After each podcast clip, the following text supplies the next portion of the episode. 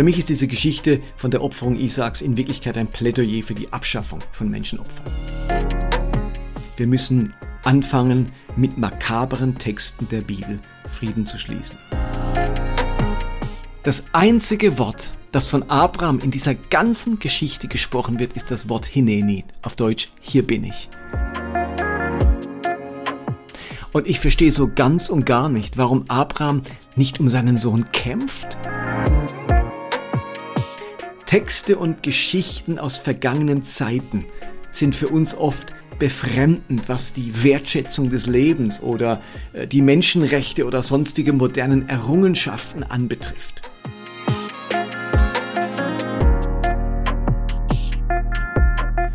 Willkommen zum Movecast, dem Podcast, der etwas bewegen möchte. Mein Name ist Martin Benz und jetzt geht's los. Immer wieder möchte ich am Anfang darauf hinweisen, dass Movecast von Spenden lebt. Ich habe mich diesen Sommer selbstständig gemacht und wenn du meinen Dienst, meine Arbeit gerne unterstützen möchtest, dann freut mich das sehr. Das ermöglicht dir das Fortführen von diesem Podcast. Bin auch gerade dabei, ein zweites Buch zu schreiben. Und ich möchte mich bei all denen bedanken, die regelmäßig oder einmalig hier für Movecast was gespendet haben oder immer noch spenden. Und ich freue mich über alle, die da einen Beitrag leisten, eben egal ob einmalig oder ob regelmäßig. Das ist großartig.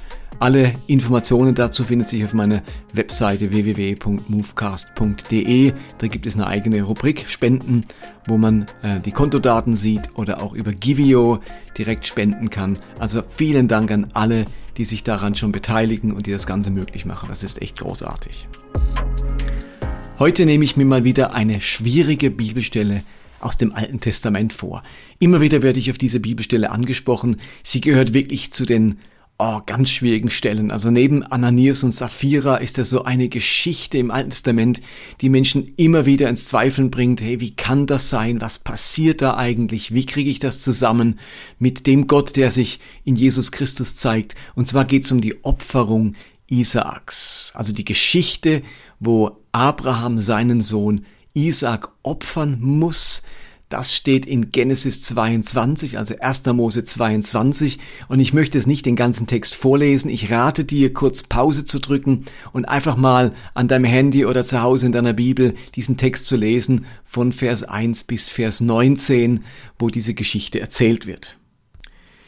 Ich habe mich eingehend in diese Geschichte eingelesen, verschiedene Kommentare konsultiert, und es gibt wirklich nur wenig erzählerische Texte in der Tora, die so oft kommentiert und studiert wurden wie diese Opferung Isaaks. Im Judentum nennt man diese Geschichte Akedah, das heißt Bindung. Also Akedah ist der hebräische Begriff, der in diesem Text in Genesis 22 benutzt wird, um zu beschreiben, wie Isaak eben von seinem Vater gebunden, gefesselt wurde. Um diese Geschichte ein wenig zu, um der näher zu kommen, muss man vielleicht ein wenig auf den historischen Kontext der Erzählung erstmal eingehen. Unser Abraham, der hatte ja auf Anweisung seiner Frau ein Kind mit Hagar, der Sklavin von Sarah, gezeugt und dadurch wurde ihm der Sohn, sein Sohn Ismael geboren. Und jetzt vergehen weitere 14 Jahre und endlich kommt der Moment, an dem dann Abraham als 100-Jähriger von seiner 90-jährigen Sarah ein Kind geboren wurde, nämlich Isaac. Und das war ja die große Verheißung. Also seitdem Abraham Gott kennengelernt hat mit 75 Jahren, also seit 25 Jahren, ist ihm dieses Kind verheißen. Es ist das Kind der Verheißung, das durch jetzt ein Wunder in das Leben von Abraham und Sarah tritt. Und jetzt irgendwann im Lauf der nächsten Jahre, Isaac war wahrscheinlich im Teenageralter oder etwas darunter, bekommt Abraham die Anweisung, seinen Sohn zu opfern. Genau diesen Isaac zu opfern das eigene Kind als Brandopfer zu töten.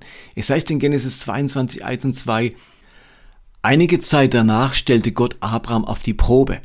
Abraham, sagte er zu ihm. Ja, antwortete er, nimm deinen Sohn, deinen einzigen, den du lieb hast, den Isaak.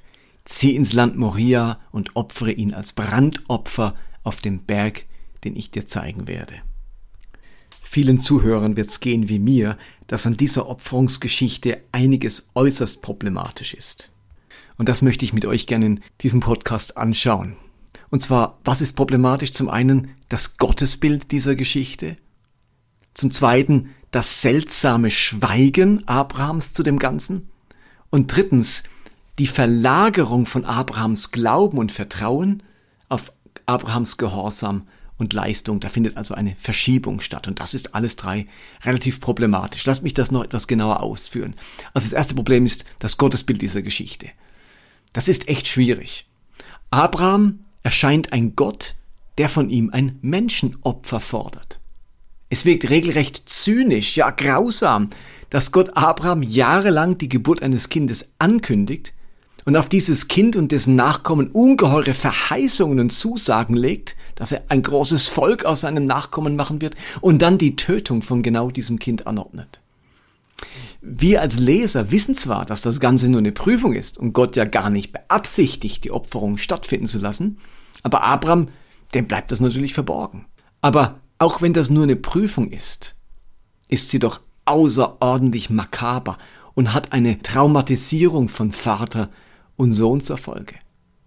Und Abraham hatte bis zur Opferung ja mehrere Tage Zeit, so dass die Anordnung Gottes mit voller Wucht auf ihn wirken konnte.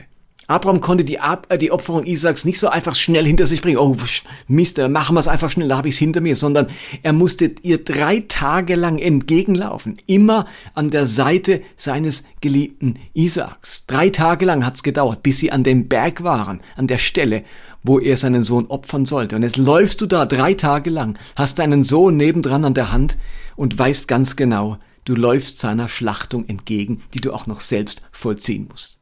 Also diese Prüfung Gottes und das damit verbundene Gottesbild, die sind in dieser Geschichte echt äußerst problematisch. Das zweite ist dann das seltsame Schweigen Abrahams. Das einzige Wort, das von Abraham in dieser ganzen Geschichte gesprochen wird, ist das Wort Hineni, auf Deutsch hier bin ich. Gott ruft Abraham und er spricht, hier bin ich, Hineni. Kein anderes Wort verlässt Abrahams Mund in seiner ganzen Begegnung mit Gott. Und ich verstehe so ganz und gar nicht, warum Abraham nicht um seinen Sohn kämpft und versucht, Gott irgendwie umzustimmen. Ich meine, warum fängt Abraham nicht das Verhandeln mit Gott an?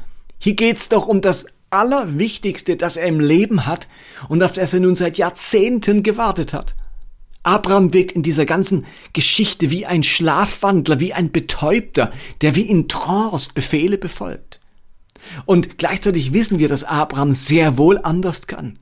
Vier Kapitel zuvor in Genesis 18 offenbart Gott diesem Abraham, dass er die Städte Sodom und Gomorra vernichten möchte. Zufällig lebte dort Abrahams Neffe, also Lot, mit seiner Familie.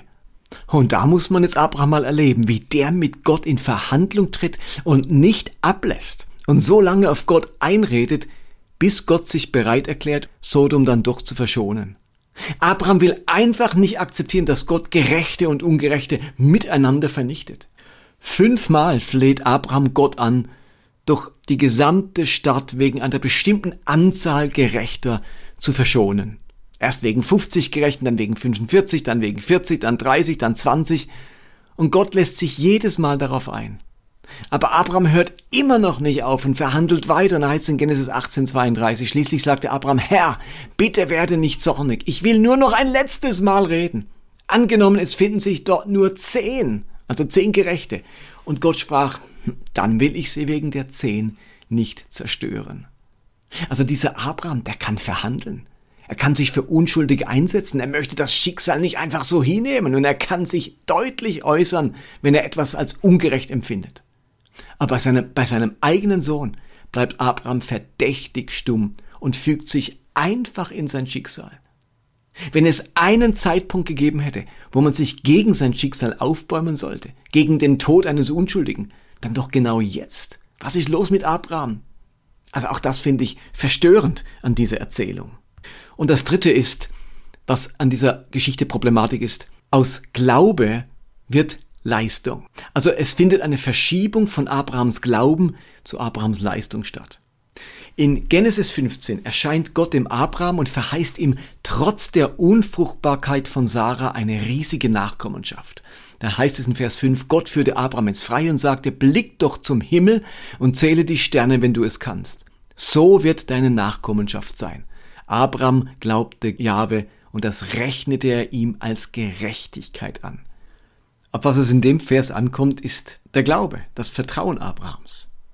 Nun, ein paar Kapitel später in der Isaak-Geschichte ist es nun plötzlich die Leistung, der Gehorsam des Abrahams, also seine Bereitschaft, das maximale Opfer zu bringen, was die Verheißung einer großen Nachkommenschaft mit sich bringt oder begründet. Sei es in Genesis 22, 16, ich der Herr schwöre bei mir selbst, weil du mir gehorsam warst und sogar deinen geliebten Sohn auf meinen Befehl, Befehl hin geopfert hättest, werde ich dich reich segnen, ich werde dir viele Nachkommen schaffen, Sie sollen zahllos sein wie die Sterne am Himmel und wie der Sand am Ufer des Meeres.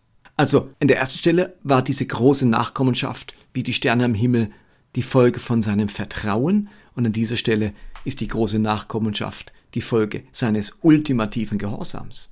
Also ist das, was Gott will, nun das tiefe Vertrauen oder eine ungeheure Leistung, um segnen zu können? Und interessanterweise zieht sich diese Problematik bis ins Neue Testament hinein, weil diese Geschichte eben unterschiedlich gedeutet wurde oder unterschiedliche Verse aus dieser Isaac-Geschichte herausgenommen wurden. Also Paulus vertritt ganz stark diesen Glaubensaspekt. Er schreibt in Römer 4, Vers 2 und folgende, was hat dazu geführt, dass Abraham für gerecht erklärt wurde? Seine eigenen Leistungen. Dann hätte er allen Grund, stolz zu sein. Aber sie sind nicht das, was vor Gott zählt. Und warum nicht? Die Schrift sagt, Abraham glaubte Gott und das wurde ihm als Gerechtigkeit angerechnet.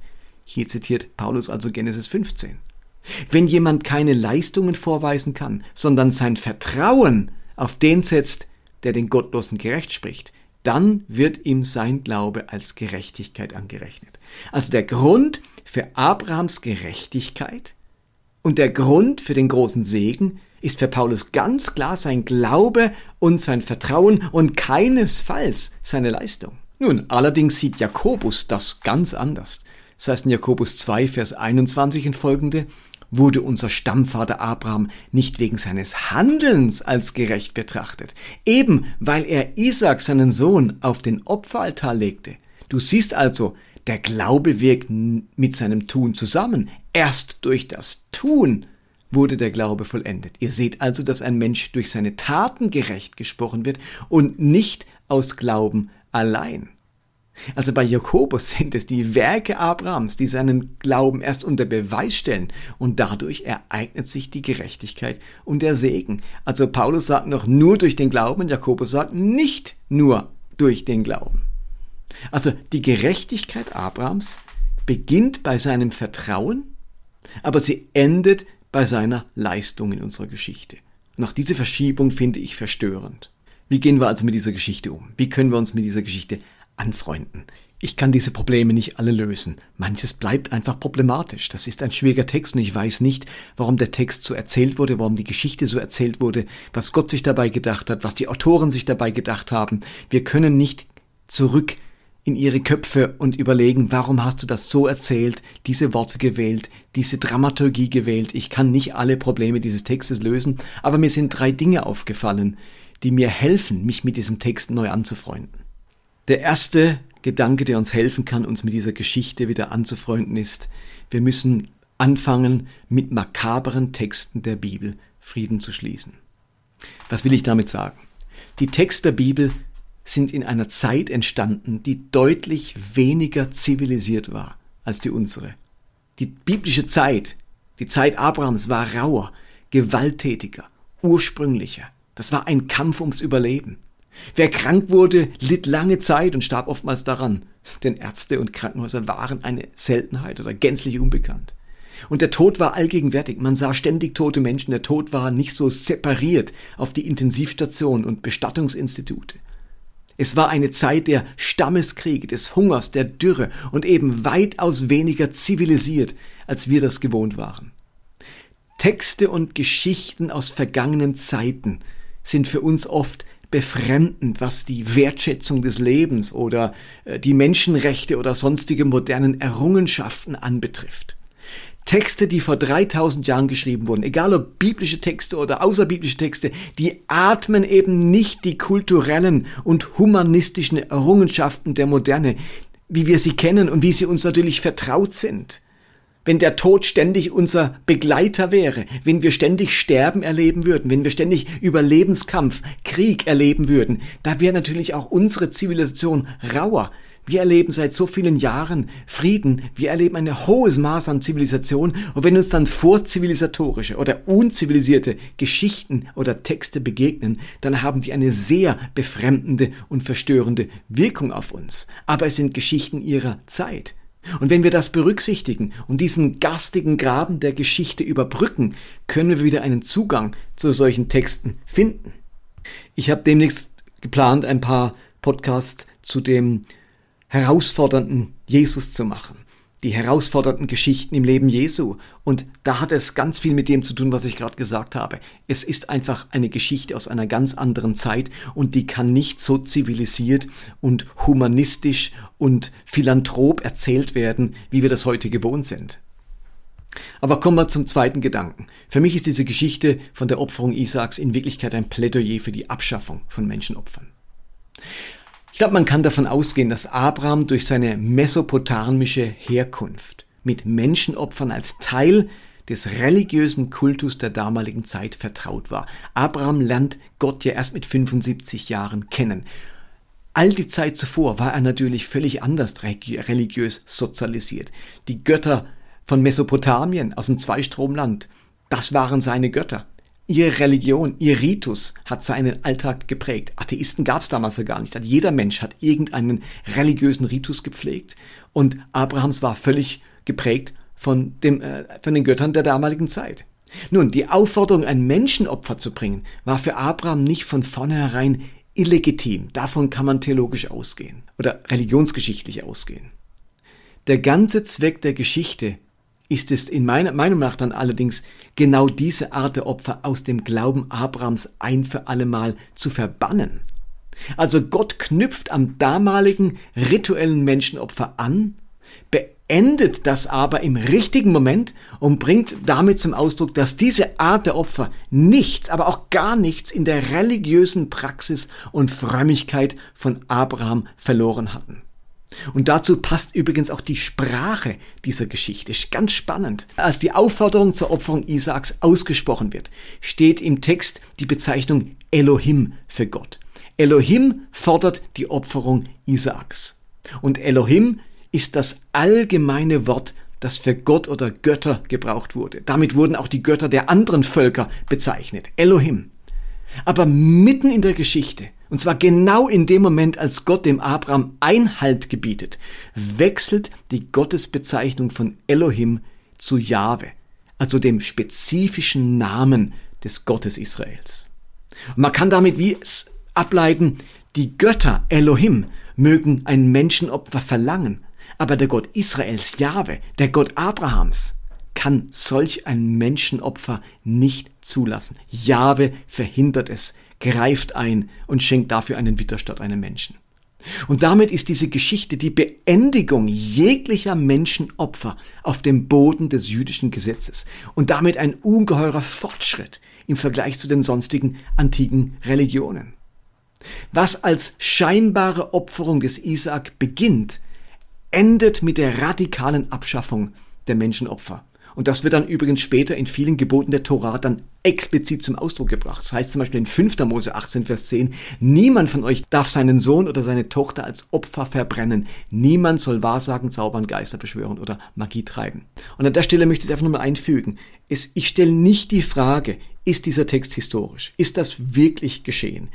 Die Frage bringt mir eigentlich gar nichts, weil am Ende muss ich die Geschichte ja sowieso transferieren in mein Leben, in meinen Alltag, in meine Spiritualität. Die Geschichte an sich ist ja erstmal bedeutungslos. Bedeutsam wird sie als biblischer Text, als inspirierter Text, als Reden Gottes erst, wenn ich schaffe, den Transfer von dieser Geschichte zu meinem Leben zu ziehen. Deswegen ist es insgesamt nicht so entscheidend, ob die biblischen Geschichten historisch geschehen sind oder nicht, weil ihre Historizität bewirkt noch nichts für den geistlichen Wert oder Inhalt dieser Geschichte. Ich muss ja immer von so einem alten Text den Trans, die Transferleistung erbringen. Ja, was heißt denn jetzt das für mich, für meine Nachfolge, für meinen Glauben, für meine Gottesbeziehung? Ich muss also immer den Text transferieren. Insofern spielt es keine Rolle, ob der Text historisch geschehen ist oder nicht. Und manche bibeltreuen Christen haben da ganz große Mühe damit, wenn deine Geschichte nicht historisch ist, dann ist sie wie wertlos. Und ich sage, die ist überhaupt nicht wertlos. Der Wert liegt ja in dem Transfer, in der geistlichen Gehalt dieser Geschichte. Und darum ist es nicht ganz so entscheidend, wie historisch die Geschichte ist.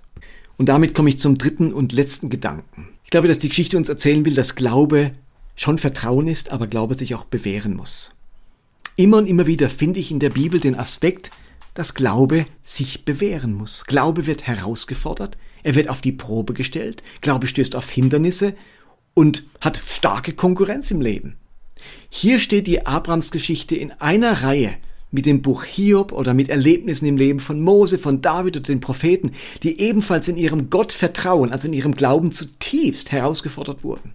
Und die Geschichte, ich glaube, die möchte Folgendes deutlich machen. Zum einen kann sich der Glaube in solchen herausfordernden Situationen als Beziehungsgrundlage bewähren. Hier hat Glaube den Aspekt des Vertrauens. Also vertraue ich Gott in dieser chaotischen oder verwirrenden oder herausfordernden Situation? Ist meine Beziehung zu Gott so kostbar, so vertrauensvoll und von Geborgenheit geprägt, dass ich mich ihm auch in solchen Situationen eben anvertrauen kann? Das Neue Testament löst die Akedah, also die Isaak-Geschichte dahingegen auf, dass Abraham mit der Auferstehung Isaaks rechnete, weil er Gott so intensiv vertraute. Es heißt in Hebräer 11, durch den Glauben, also sein Vertrauen, war Abraham bereit, Isaak als Opfer darzubringen als Gott ihn auf die Probe stellte.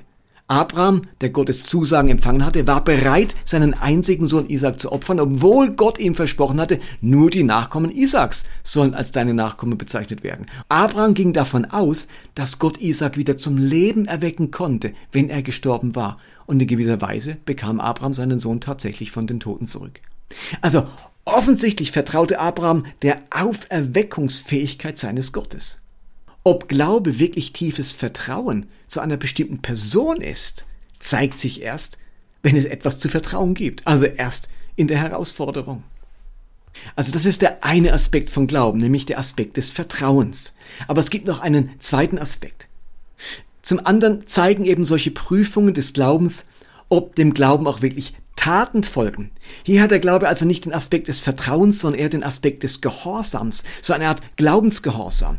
Ob mein Glaube zum Handeln führt, zeigt, ob eben mein Glaube nur ein Lippenbekenntnis ist oder tatsächlich etwas Lebensbestimmendes. Ist der Glaube nur Kopfsache oder Herzenssache? Und hier sind wir wieder bei dem Spannungsfeld zwischen Paulus und Jakobus, wo wir es vorhin davon hatten. In Wirklichkeit haben nämlich beide recht. Grundlage für Abrahams Annahme, für Abrahams Gerechtigkeit und Segen ist allein sein Glaube.